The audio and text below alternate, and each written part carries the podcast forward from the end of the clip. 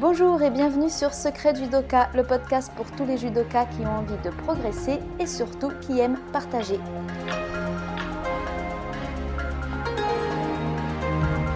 Aujourd'hui, le dernier épisode enregistré à l'occasion de mon voyage au Japon pour le Shoshu Geiko ou le stage d'été qui se déroule au Kodokan à Tokyo chaque année en juillet. Je partage avec vous les 10 conseils qui peuvent vous permettre de préparer au mieux votre départ, qu'il soit imminent, que ce soit un projet pour l'avenir ou même une vague idée encore à l'état de rêve. N'hésitez pas à poser toutes vos questions sur la page Facebook ou sur le site du même nom, Secret Judoka, car non seulement j'adore échanger sur le Japon, mais en plus je suis sûre que beaucoup d'autres personnes pourront aussi vous répondre. Comme toujours, si vous aimez cette idée de podcast consacrée au judo, mettez 5 étoiles pour m'aider à le faire connaître et partagez-le autour de vous. Un merci tout particulier aux encouragements récents que j'ai reçus, comme celui de Laurent Besson, qui m'a d'ailleurs appris le proverbe japonais Onko Tishin, en espérant que je prononce bien. Un grand merci à vous tous qui m'encouragez.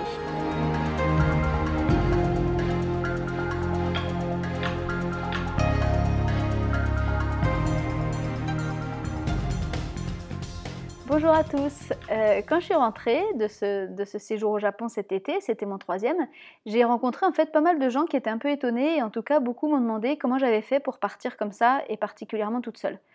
Euh, c'est ce qui m'a donné, enfin en tout cas ce qui a confirmé euh, mon idée de faire un épisode consacré à préparer et organiser un voyage au Japon parce que pour moi ces voyages sont tellement tellement importants que j'aimerais vraiment qu'un maximum de judokas qui en rêvent puissent euh, les vivre et puissent voir qu'en fait c'est pas si compliqué que ça pour partir.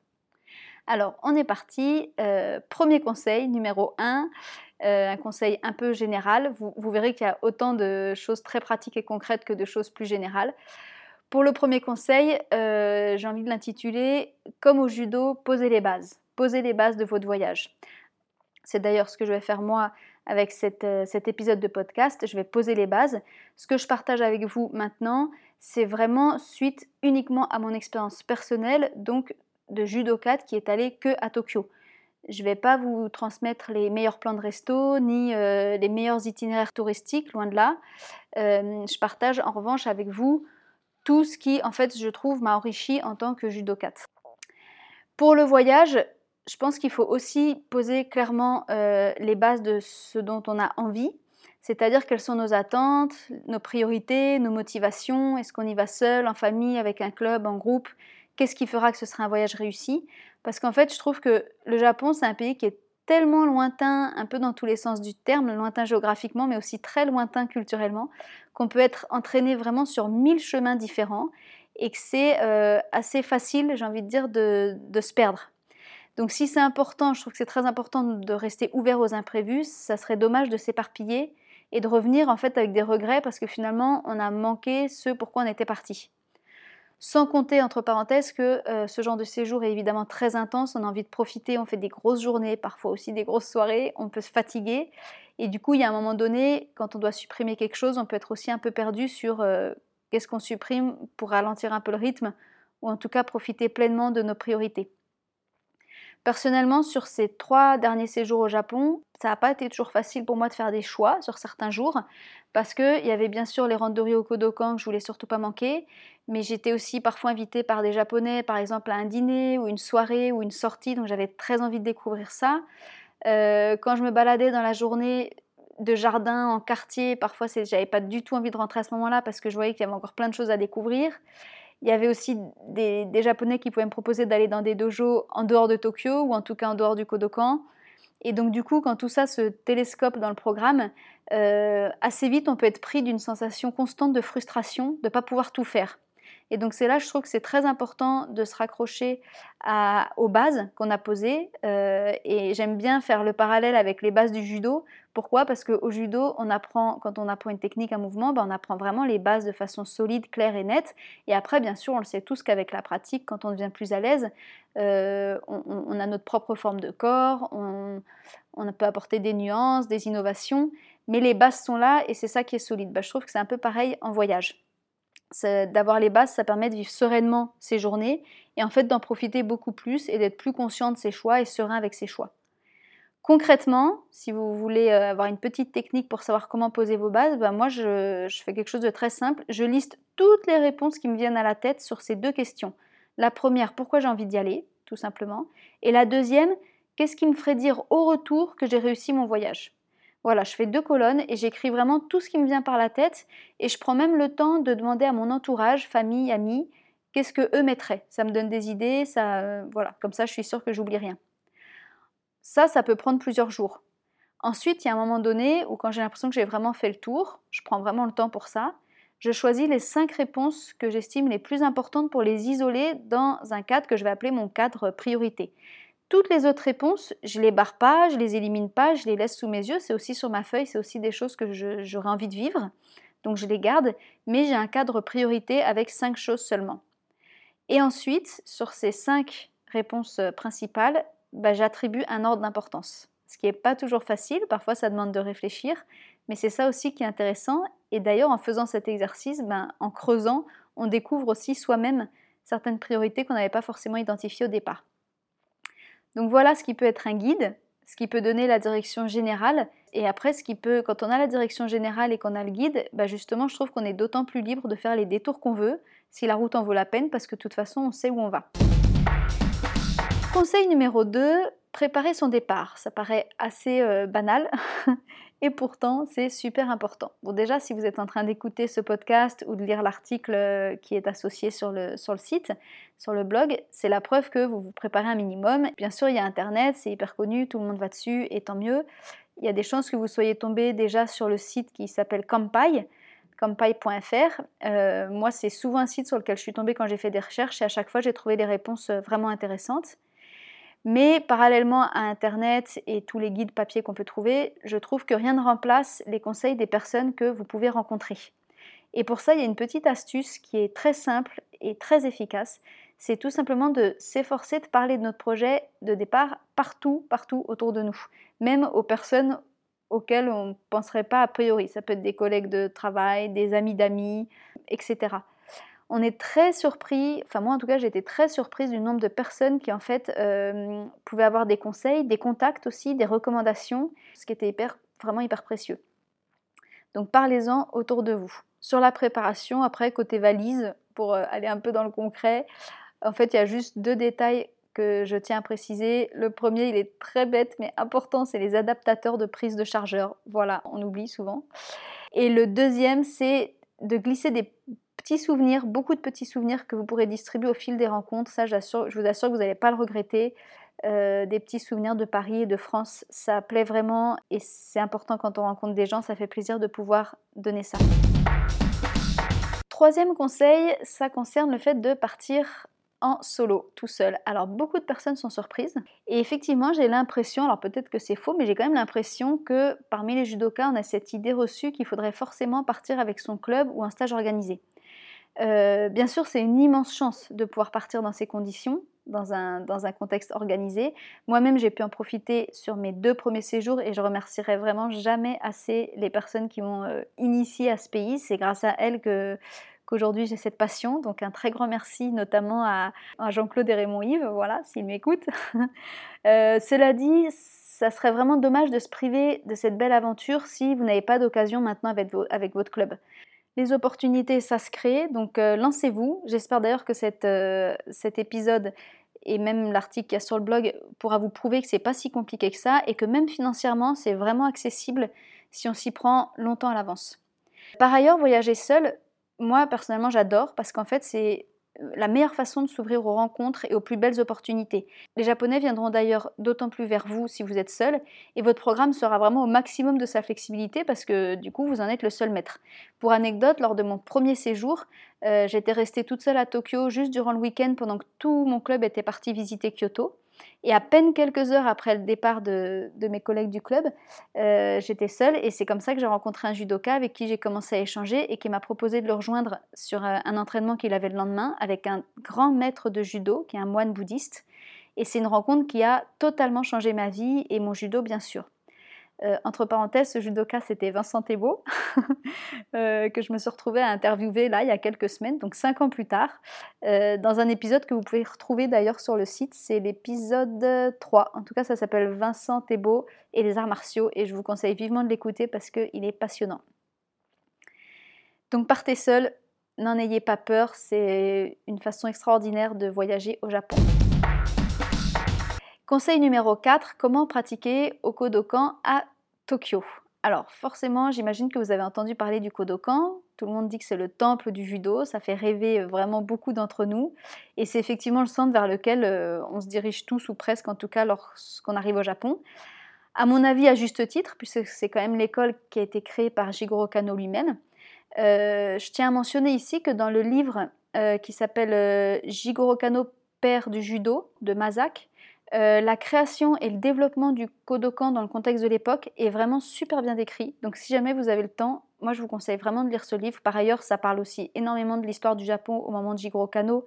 Enfin, c'est extrêmement riche pour comprendre aussi euh, bah, le Japon, le judo, le Kodokan.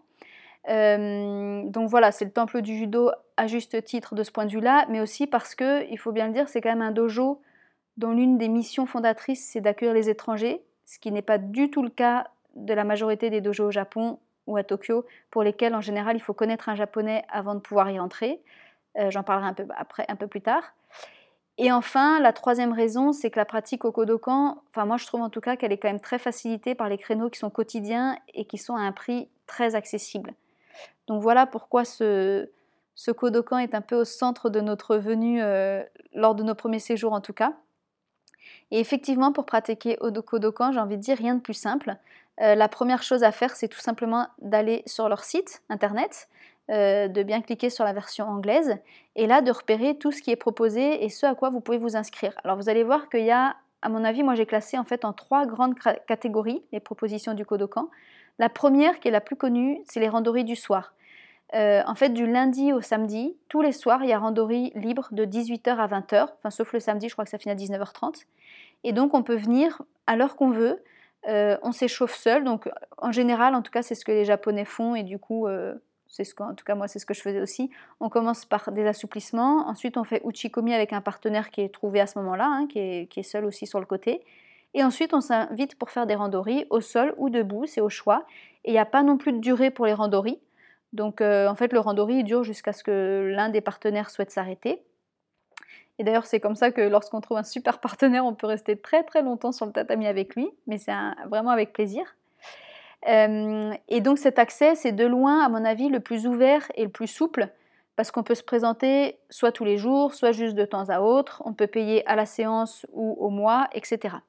Il y a une deuxième grosse catégorie pour, euh, de propositions pour pratiquer le judo, c'est les stages avec des cours ou des pratiques diverses sur des dates vraiment fixées. Donc c'est là qu'on les trouve sur le site internet. Et ça peut aller des katas au, bah, cours de... Moi j'ai participé au cours de femmes que je recommande vivement pour, euh, pour les femmes. Il est vraiment super. Euh, il y a le Shoshu Geiko, donc le stage d'été, le Kan Geiko qui est l'équivalent en hiver. Bref, il y a toute, euh, toute une série de propositions de stages avec des dates fixes qui du coup, là, apportent vraiment un encadrement, voire même un enseignement, avec un tarif spécifique pour le stage, et quand on s'inscrit à ces stages, ça donne aussi accès aux randonnées libres du soir. Et puis enfin, la troisième catégorie qui du coup est moins accessible quand on voyage seul, voire pas accessible, c'est les cours annuels ou sur demande. Donc les cours annuels, bah, comme, comme, son nom l'indique, c'est des cours où il faut être là toute l'année. Donc évidemment, c'est largement plus pour les Japonais ou les gens qui vivent au Japon. Et les cours sur demande, c'est plutôt pour les clubs ou les groupes qui, bien en amont de leur venue, bah, demande certains professeurs ou en tout cas certains sujets de cours et c'est le Kodokan qui, organise ces cours pour le groupe, qui est bien sûr c'est des cours payants que le groupe paye. Donc quand on voyage seul, on n'est pas trop concerné par ça. Euh, donc voilà, une fois que vous avez choisi sur le site internet ce à quoi vous voulez vous inscrire, bah, vous pouvez bien sûr leur téléphoner, mais moi je vous conseille plutôt de passer par le mail parce que c'est vrai que l'anglais au téléphone entre un japonais et un français, parfois ça peut être un peu drôle entre nos deux anglais à nous et nos accents différents. Mais par mail, par contre, ça marche super bien. Ils vous disent que c'est bon, c'est réservé et surtout pas d'inquiétude, la réservation se fait juste par un échange de mail puisque tous les paiements se font à l'arrivée quand on arrive sur place le matin même ou la veille. Euh, on va à l'administration et on paye ce qu'il y a à payer. Et petit détail, il faut savoir que euh, vous aurez forcément à payer la première fois votre carte de membre du Kodokan, qui je pense est à peu près autour de 80 euros et qui est valable à vie. Donc vous l'achetez juste une fois, mais c'est obligatoire pour ensuite s'inscrire à n'importe quel stage, randonnée, etc. Conseil numéro 5. Euh, adopter la zen attitude. Conseil à prendre au pied de la lettre si on sait ce que veut dire le zen dans son sens euh, propre. Euh, bon, en fait, si je trouve que si on veut vraiment profiter pleinement de son séjour, il faut absolument adopter, j'ai envie de dire, les mœurs locales. c'est vraiment, je crois, le conseil le plus important et sur lequel j'aimerais le plus insister. Je trouve que c'est vraiment le plus important. La première chose, c'est qu'au dojo, il faut être très attentif et observateur parce que beaucoup de pratiques sont très différentes des nôtres et, forcément les Japonais s'attendent à ce qu'on respecte leurs règles. Par exemple, quand vous invitez votre partenaire, euh, vous l'invitez sur le bord du tapis, on le salue au sol avec le salut à genoux, même pour les randonnées debout, avec le plus haut gradé qui est soit à droite si on est en face de Jigoro Kano, soit du côté de Jigoro Kano, du, portrait de Jigoro Kano si on est sur les côtés. Euh, le judogi doit vraiment être toujours très bien mis dans la ceinture. La ceinture ne doit pas se croiser dans le dos. Euh, la boucle du pantalon, par exemple, il faut la rentrer à l'intérieur pour qu'on n'ait pas à se rhabiller tout le temps. Donc il y a plein de petites choses comme ça qui font que, voilà, si tout le monde respecte les mêmes règles, euh, la séance se passe bien et on s'intègre bien dans ce Kodokan qui a ses propres règles. L'attitude générale, en fait, est très importante. Euh, on met pas très longtemps à remarquer que les Japonais sont plutôt du style discret et extrêmement respectueux.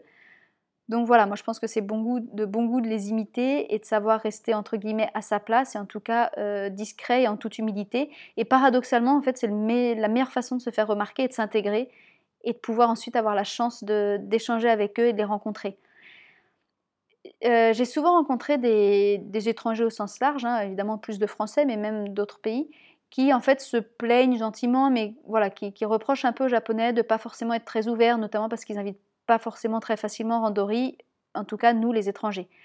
Moi, à chaque fois, j'ai envie de faire une réponse en miroir et de dire, bah, imaginez que vous, dans votre club, imaginez qu'à chaque cours de façon systématique, toutes les semaines, toutes les semaines de l'année, il y a systématiquement plein d'extérieurs que vous ne connaissez pas du tout. Je n'ai pas une dizaine, une quinzaine à chaque fois que vous connaissez pas et qui sont là.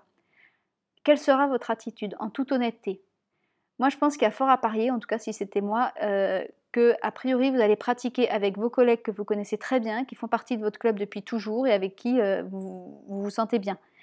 Probablement que vous allez inviter l'inconnu que vous revoyez déjà pour la troisième ou quatrième fois. Si ça fait trois, quatre cours qui viennent, vous allez commencer à l'inviter parce que vous allez être habitué à sa présence et vous allez voilà, l'avoir repéré, vous savez comment il fait le judo et c'est maintenant que vous allez commencer à l'inviter.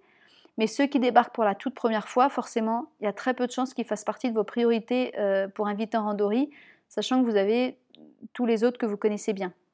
Et que lui fait partie de dizaines d'inconnus qui ne viennent qu'une fois. Donc au Kodokan, en fait, c'est exactement la même chose, c'est la même logique. Il faut savoir que le premier jour où vous allez arriver, c'est pas forcément le plus facile. Peut-être que vous n'allez pas du tout être invité, mais il faut savoir être patient, discret, euh, et c'est avec le temps que petit à petit on est de plus en, de plus, en plus à l'aise et qu'on rencontre des partenaires japonais avec qui on prend plaisir à faire randori. Et euh, d'ailleurs, je reviens sur les épisodes précédents, donc je pense que c'est l'épisode 2 cette fois-ci, qui s'appelle euh, Patrick Bigot, un judoka au Japon, euh, et qui parle bien pendant tout un moment de, de, cette nécessité de savoir être patient au Japon. C'est vraiment l'une des, qualités, je pense, les plus demandées. Pour finir, pour que votre pratique au Kodokan soit la meilleure possible, pensez à choisir le judo que vous voulez exprimer parce que c'est très loin d'être anodin. Encore une fois, si vous êtes observateur, pour moi c'est la clé, il faut savoir observer. Vous allez vite voir que les Japonais pratiquent le randori de façon très dynamique, très technique. Ils savent être rapides, agressifs, efficaces, mais avec une force physique qui est uniquement au service de leur technique, qui n'est jamais utilisée seule, qui n'est jamais surutilisée. Euh, bien sûr, on, peut prendre plaisir à faire des batailles de kumikata, à contrer, à, avoir des super attaques. Euh, c'est au, cœur de la pratique des randori des, Japonais. Mais en fait, je trouve que du fait qu'ils n'ont jamais de position euh, purement physique, ça permet de chuter à chaque technique qui est placée dans le temps et avec une belle exécution précise, rapide. Et c'est là en fait que je trouve que le randori est assez génial. Donc il faut oublier ce qu'on pratique souvent, en tout cas dans, beaucoup de cas en France, euh, où les randonnées ressemblent plus à des compétitions, il faut complètement oublier ses muscles et tout simplement accepter la chute. Euh, d'abord, non seulement on se fait apprécier, mais en plus, moi je trouve qu'on apprend mille fois plus vite. C'est très formateur. Donc moi personnellement, ma stratégie était très très simple. Euh, je mettais aucun bras, même pas de kumikata les premiers jours. Je visais uniquement la souplesse, la technique, la vitesse. D'ailleurs, au début, ça m'a un peu, on va dire, fichu un coup parce que je me suis aperçue que quand je mettais plus du tout de bras, ben, ben je redescendais clairement d'un cran. Euh, ça se traduit par beaucoup de chutes, mais franchement, j'ai pris énormément de plaisir. Et puis au fil des jours, j'ai connu de plus en plus mes partenaires et petit à petit, je pouvais voir, je pouvais voir mes progrès côté technique et vitesse. Et là, c'était assez génial parce que je sais que rajouter la force, ce sera jamais difficile, hein. ça c'est sûr. Donc euh, voilà, pour moi, je sais, je, vraiment, je suis convaincue, je serai une bonne judokate le jour où j'aurai plus besoin de cette force. Et donc pour l'instant, bah, je vois que je suis au pied de la montagne, mais c'est avec un grand plaisir. L'ascension euh, s'annonce longue, mais très belle. Et j'ai envie de dire, celui qui en fait utiliserait la force comme ça dès le premier jour, qui comprendrait pas cette façon de faire un randonnée, bah, c'est comme celui qui voit même pas qu'il y a une belle montagne et qui lui tourne le dos et, qui du coup ne la gravira jamais quoi. Donc c'est très très dommage et du coup je trouve que ben, dans ce cas-là on n'est pas dans le judo en fait. Conseil numéro 6, euh, pour pratiquer dans les différents dojos de Tokyo. Alors, les... c'est sûr que les tatamis, c'est souvent des lieux où les amitiés se créent. Et je dois dire que là-dessus, notre époque est assez super parce que ça n'a jamais été aussi facile de créer des liens notamment grâce aux réseaux sociaux. Il suffit d'un clic pour euh, rentrer en contact, pour trouver un nom, pour traduire aussi ce que chacun dit. Moi, j'ai plus échangé avec des Japonais via Facebook, par exemple, puisqu'on peut traduire instantanément, qu'en direct sur le tapis, où là, on a un peu plus de mal, on ne parle pas la même langue. voilà, on peut se retrouver vraiment facilement. Donc il y a des chances pour que, au fil de vos entraînements au Kodokan, si vous y allez évidemment plus qu'un soir, euh, vous puissiez créer des liens. Euh, et, c'est là que vous allez voir que la majorité des Japonais en fait qui viennent au Kodokan pratiquent dans d'autres clubs, dans un autre club en général euh, à Tokyo. Donc s'ils vous ont apprécié et surtout qu'ils ont remarqué qu'ils pouvaient vous inviter sans craindre de, gêne ou de dérangement parce que voilà, vous êtes bien dans entre guillemets le style japonais sous tous ses angles, dans les randoris mais aussi dans l'attitude générale, dans le respect des règles, etc bah, il y a des chances que voilà, ils vous invitent et là, vous aurez le plaisir de pouvoir euh, les accompagner. C'est une super expérience que de pouvoir vivre des entraînements dans différents dojos. Vraiment, moi, j'ai adoré. En dehors du Kodokan, l'ambiance est complètement différente. Euh, j'ai vu des échauffements qui se faisaient uniquement à coup d'énormes réveils géants qui bipaient euh, euh, à des temps précis et donc tout le monde savait les exercices qu'il fallait faire, c'était super, euh, super drôle. Il y avait des entraînements où les randonnées se faisaient uniquement en tâté parce que le dojo était trop petit pour que tout le monde pratique. Et du coup, euh, j'ai compris qu'il fallait vraiment se, entre guillemets, se jeter sur un partenaire, sinon notre tour passait tout le temps. Enfin, c'est vraiment d'une grande richesse d'aller pratiquer dans d'autres dojos. Et ce qui est sûr, c'est qu'il y a une chose que vous retrouverez partout, c'est encore une fois ce, vraiment ce profond respect qui est accompagné de discrétion, d'humilité euh, dans l'attitude en général. Dans ce genre d'occasion, que ce soit au Kodokan ou dans les autres dojos, bah, c'est là que d'avoir des petits cadeaux dans sa valise, ça fait super plaisir et c'est à mon avis très important. Conseil numéro 7, là c'est sur de l'organisation euh, très concrète parce qu'on m'a posé des questions donc euh, je me dis que je vais y répondre tout de suite. pour le logement, il y a des logements dans le Kodokan. Si on s'y prend longtemps à l'avance, parce que c'est souvent plein, c'est clair que c'est le moins cher et le plus pratique, parce que c'est sûr que quand on part pour un séjour judo, de loger au Kodokan, ça permet d'aller visiter tout Tokyo le sac léger et euh, de rentrer pour l'heure du, du judo et de se changer sur place. Donc c'est l'idéal. En plus, il y a un avantage qui est non négligeable, c'est que euh, au Kodokan, il y a des machines à laver. Donc il faut avoir sa lessive et ça coûte quelques euros, mais on peut euh, voilà, laver ses judogi et toutes ses affaires sur place, c'est très pratique. Euh, sinon, bah, voilà, moi le conseil en tout cas que j'ai toujours appliqué jusqu'à maintenant, c'est de choisir un hôtel qui est vraiment dans la rue du Kodokan pour cet avantage de pouvoir se balader en journée le sac léger et de rentrer juste pour l'heure du cours. Côté alimentation, sachez qu'il est vraiment possible de manger pour euh, très peu, 5 ou 6 euros seulement par repas. Alors c'est sûr que ce n'est pas la grande gastronomie japonaise, euh, laquelle d'ailleurs est à un prix beaucoup plus accessible qu'en France. Hein. Euh, pour 25 euros, on peut vraiment goûter de la, très bonne nourriture japonaise. Mais tous ces plats 5-6 euros, euh, c'est quand même très bon, ça nourrit très bien, c'est varié, on est très content de découvrir tous ces plats originaux. Donc côté budget alimentation, ça va, c'est pas ça qui plombe. En revanche, préparez-vous à vous restreindre côté fruits. J'ai été extrêmement surprise, mais alors les fruits c'est tellement cher que j'en ai carrément fait une attraction touristique. Ça a été le sujet de pas mal de mes photos. Il y a des grappes de raisin qui peuvent aller jusqu'à 30 euros. Euh, bon, évidemment, il y a des fruits moins chers, mais globalement, les fruits sont, chers. On ne peut pas en manger autant qu'en France, par exemple. Dernier aspect euh, pratique sur l'organisation, c'est au niveau des transports. Ils sont assez chers. Le métro est cher, même s'il est super propre, euh, silencieux, agréable. Vraiment, c'est bien organisé. Donc, prendre le métro, c'est facile. Cela dit, c'est un peu cher. Donc, moi, ce que je trouve chouette, c'est de louer des vélos. On peut en louer à côté du Kodokan d'ailleurs, et ça permet de se balader de quartier en quartier de façon vraiment facile. Voilà, mais après pour tout ce qui est concret, logistique, je pense qu'on trouve facilement les infos sur Internet.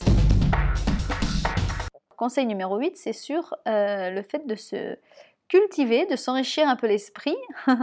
Donc je vais partager ici, encore une fois, pas les meilleurs plans touristiques, mais ceux, alors certes qui sont quand même très touristiques, mais ceux qui pour moi ont vraiment eu un lien fort avec ma pratique du judo et ma découverte du, Japon judo.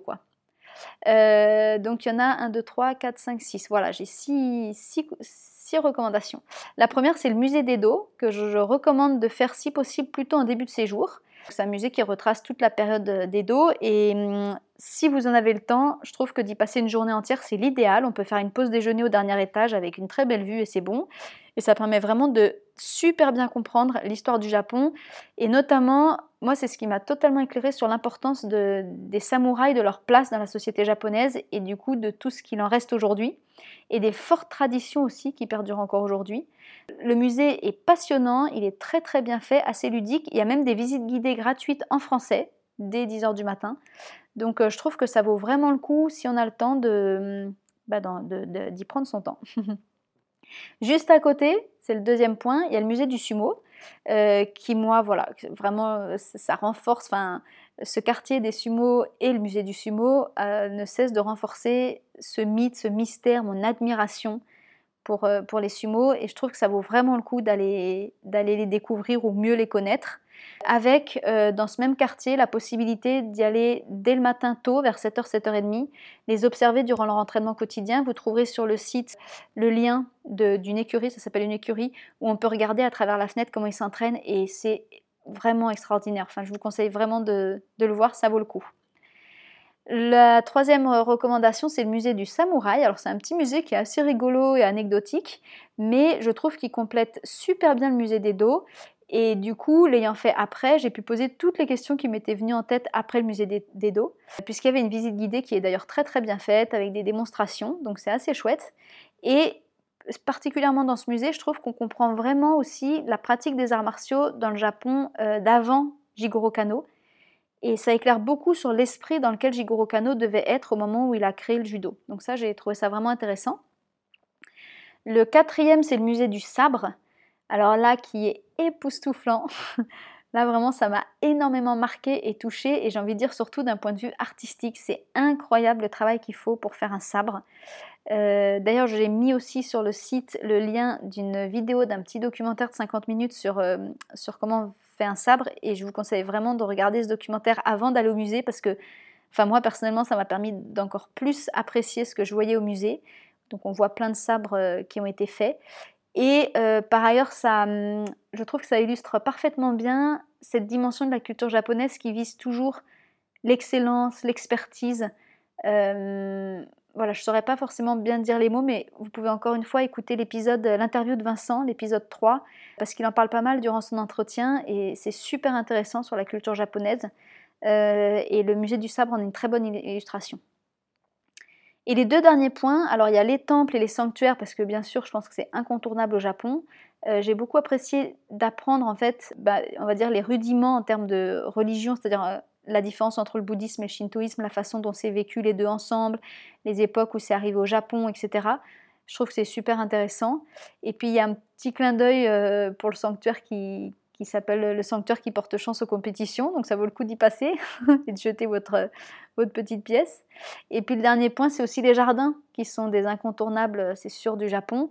Moi personnellement, si je pouvais vivre euh, dans l'un d'eux, je serais vraiment très très heureuse. ils sont évidemment tous euh, super beaux, apaisants, inspirants. Donc je ne saurais pas en conseiller en particulier, euh, si ce n'est que bah, juste derrière le Kodokan, il y en a un qui est très bien, qui est très beau, le Korakuen Jardin. Il est payant mais c'est pas très cher, ça doit être dans les 4 euros. Et puis aussi à côté du musée d'Edo, si vous y êtes, il y en a un petit qui est super beau, qui est gratuit. Euh, et le dernier aussi, alors là pour le coup c'est plus qu'un jardin, c'est énorme, c'est le temple impérial. Et il y a un jardin à l'intérieur du temple impérial qu'il ne faut pas manquer parce que j'ai vu qu'il y avait énormément de touristes qui allaient directement au temple mais qui ne passaient pas par le jardin, alors que le jardin vaut vraiment, vraiment le détour. Et dans tous les cas, euh, ce temple impérial, je vous conseille vraiment d'y aller parce que l'entrée, qui est une sorte de longue voie euh, au milieu d'arbres immenses, est assez impressionnante, et époustouflante, et je trouve que ce serait dommage de, passer à côté de ça, c'est incroyable. Donc voilà pour le côté culture, mais qui, euh, qui fait vraiment partie des séjours au Japon, je trouve. Bah voilà, on arrive bientôt au bout. Neuvième conseil, ce serait euh, tenir son journal. Voilà, moi je suis assez fan des carnets papier, mais ça peut être aussi, euh, je vois, j'ai par exemple mon ami Patrick Bigot, il fait beaucoup de choses sur Facebook, il laisse des traces, ça peut être des mails, enfin quel que soit le support. En fait, je trouve que c'est vraiment bien de laisser des traces de tout ce que vous découvrez, que ce soit euh, dans Tokyo sur les tatamis. D'abord parce que ça peut être très précieux quelques semaines ou quelques mois plus tard, lorsqu'on n'arrive plus à retrouver tel nom ou, tel renversement au sol, ou telle chose qu'on a apprise, ou telle personne qu'on a rencontrée. Et puis ensuite, bah, parce que même si vous, vous pensez que vous n'en avez pas besoin, euh, ou que ce n'est pas votre genre, bah, c'est vrai que pour d'autres, si vous avez un jour vous rencontrez quelqu'un qui vous pouvez donner des conseils ou qui vous pose des questions, je trouve que, je trouve que c'est sympa d'avoir gardé trace de partager. Et ça me fait une transition parfaite vers mon dixième conseil qui est justement de partager. Voilà, donc dès votre retour, partagez avec tous ceux qui rêvent de partir, donnez leur envie, échangez vos astuces, aidez-les à réaliser leurs rêves. Parce que voilà, c'est dans la multitude euh, de nos partages que on peut faire l'entraide et la prospérité mutuelle tant souhaitée par Jigoro Kano. Je vais finir là-dessus. Merci de votre écoute. Encore une fois, n'hésitez pas à poser vos questions ou à apporter d'autres conseils et d'autres avis pour tous ceux qui sont déjà partis. Évidemment, les conseils et les avis, j'ai envie de dire, sont quasiment illimités. Il y a aussi des, regards différents, donc n'hésitez vraiment pas à en rajouter, à compléter, à, donner votre opinion. Euh, soit dans les commentaires sur la page Facebook, soit dans les commentaires sur le site internet, toujours le même nom, Secret Judoka. Et puis ben, encore une fois, abonnez-vous au podcast si, vous trouvez l'idée bonne et que vous voulez recevoir les prochains épisodes. Vous pouvez vous abonner sur les plateformes telles que iTunes, SoundCloud, Google Podcast, etc. Euh, n'hésitez pas à partager ce podcast. Et je vous dis à très bientôt pour un prochain épisode qui sera consacré à pourquoi s'inscrire au judo à la rentrée. À bientôt